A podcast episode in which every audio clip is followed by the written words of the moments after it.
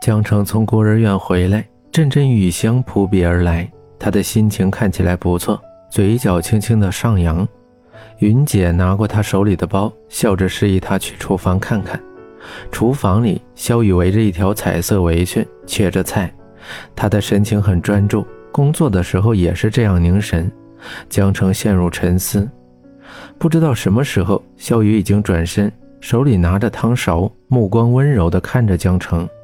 江城不自然地说：“今天回来的好早啊。”“不是我回来早，是你回来晚了。再等一会儿就能开饭了。”萧雨温柔地说。看了看时间，的确是自己晚了。江城狡黠一笑：“需要我帮忙吗？”江城打哈哈说。萧雨惊愕地看着他：“汤扑出来了。”江城急忙地跑过去，直接用手去端汤，太烫了。江城手一松，陶瓷锅落到地上，冒着热气的汤溅在地上。对，对不起，对不起。江城口齿不利地说，没听到回复，反而一双大手把他的腰抱起，还没反应过来，江城已经被人放到浴池里，整个人连着衣服泡在水里面。还疼吗？萧雨轻轻地揉着江城的脚，声音如同流水一般。萧雨的手撩起水，荡起一阵阵涟漪，揉着江城洁白的脚，发丝轻轻地掠过江城的下巴。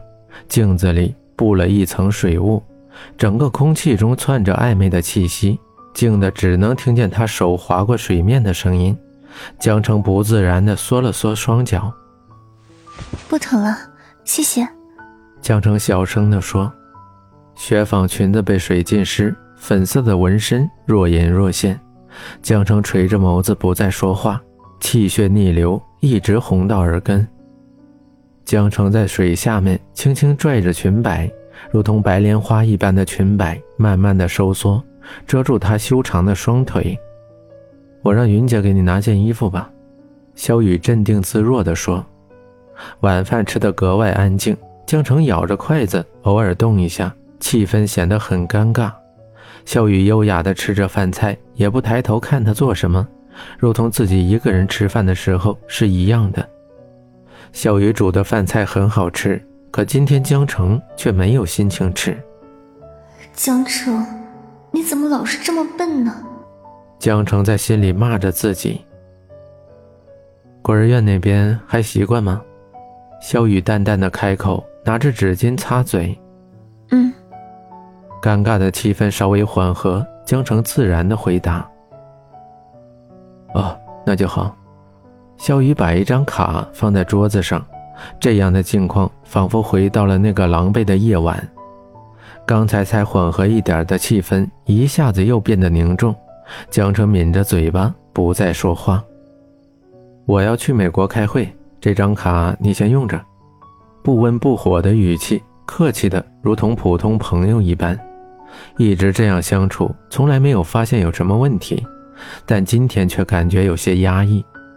江城心中的天平不断向简凡倾斜，他不知道会不会有一天情感大于理智，所以萧雨的好让自己有一种罪恶感。什么时候走？江城小声的问，听起来却像是在赶人的意思。或许是自己心里太敏感了。明天，简短的回答却很有力度。啊，这么匆忙？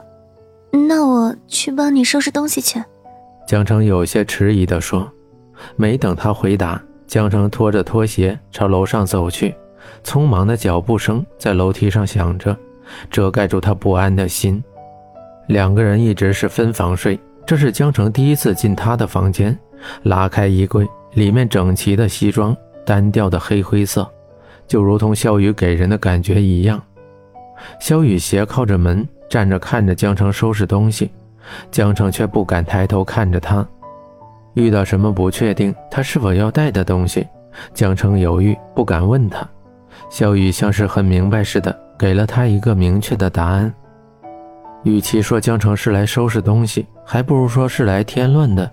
他根本不知道他要带什么，连他去什么地方也不知道。小雨就像是义务的通知他一声而已。车子缓缓地开启，江城的身影在后视镜里越来越小，手还在朝着已经看不清的方向摆动着。江城眼神复杂的收回，心里五味杂陈，对于他的歉疚又多了一份。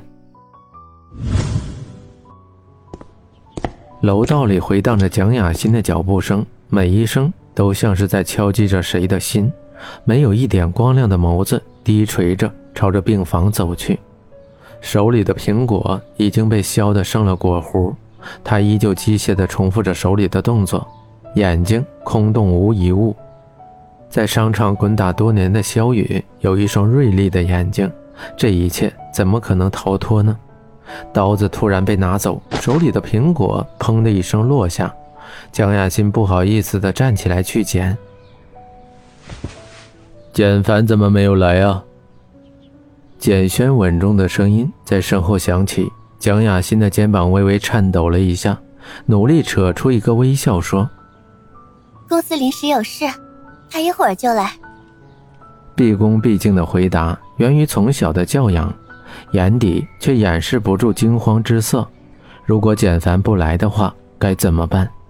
有些谎言可以说一次，却不能说一世。我和你爸爸商量一下，你们订婚的日子定在了下个月八号。会不会太赶了？我怕简凡。简家的儿媳妇儿，我只认你一个人。简凡爱的也是你，除非是你不愿意。像是美味糖果快要掉在地上，猛地一把抓住。原来他是这么的爱简凡，害怕失去。那件事情终究没有和简凡的父亲说。从小耳濡目染，对商场的一些手段，江亚欣还是知道的。如果简轩对于江城做了什么，简凡一定会恨死自己，甚至连看都不愿意看自己一眼。爱到入骨，便是卑微。担心幸福如手中的沙，越握越紧，流失的却越快。简凡听到订婚的时间，没有多大反应。婚宴的事情都是两家操办的，他只需要走形式出席就可以了。为了江城，他愿意做一切。也许不用等到订婚，他就可以带着江城离开这儿了。至于别人如何，他管不了，也不愿意去管。这颗心只属于江城。江城跟简凡的吻照被曝光，一时间成了各大媒体争相报道的头条新闻。新闻标题也更是犀利：一女侍二夫，男友丈夫均为豪门总裁，阔太欲求不满，玩转两大总裁，等等等等。孤儿院的事情告一段落，江城跟孩子们依依惜别之后，站在路边等着公交车。公交车上，大家看自己的眼神有些怪怪的，难道是脸上有什么东西吗？江城下意识地拿手遮住。正值下班时间，路上的车比较堵，车子一晃，江城身子歪向一边，还好有人及时扶住他。江城撩起发丝，感谢的话还没来得及说，扶着自己的手，嫌弃的松开。